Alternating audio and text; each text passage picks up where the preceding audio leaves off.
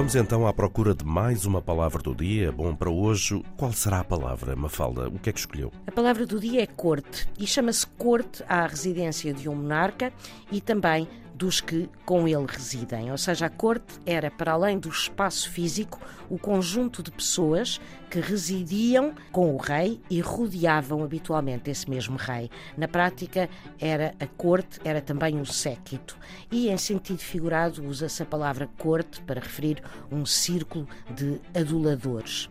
Mas corte é também um galanteio, um namoro. E já as cortes em plural, remetem para a Assembleia dos Representantes de uma nação ou ainda um Parlamento. O termo corte tem uma origem curiosa. A origem é militar, vem do latim vulgar, de coorta, que era a divisão ou a parte de um acampamento militar. Como curiosidade, refira-se ainda que cortejar, cortesã ou ainda fazer a corte derivam do facto de, nas cortes reais, ser frequente o recurso à bajulação e daí o cortejar. Está então descoberta a palavra do dia na Antena 1, edição Mafalda Lopes da Costa.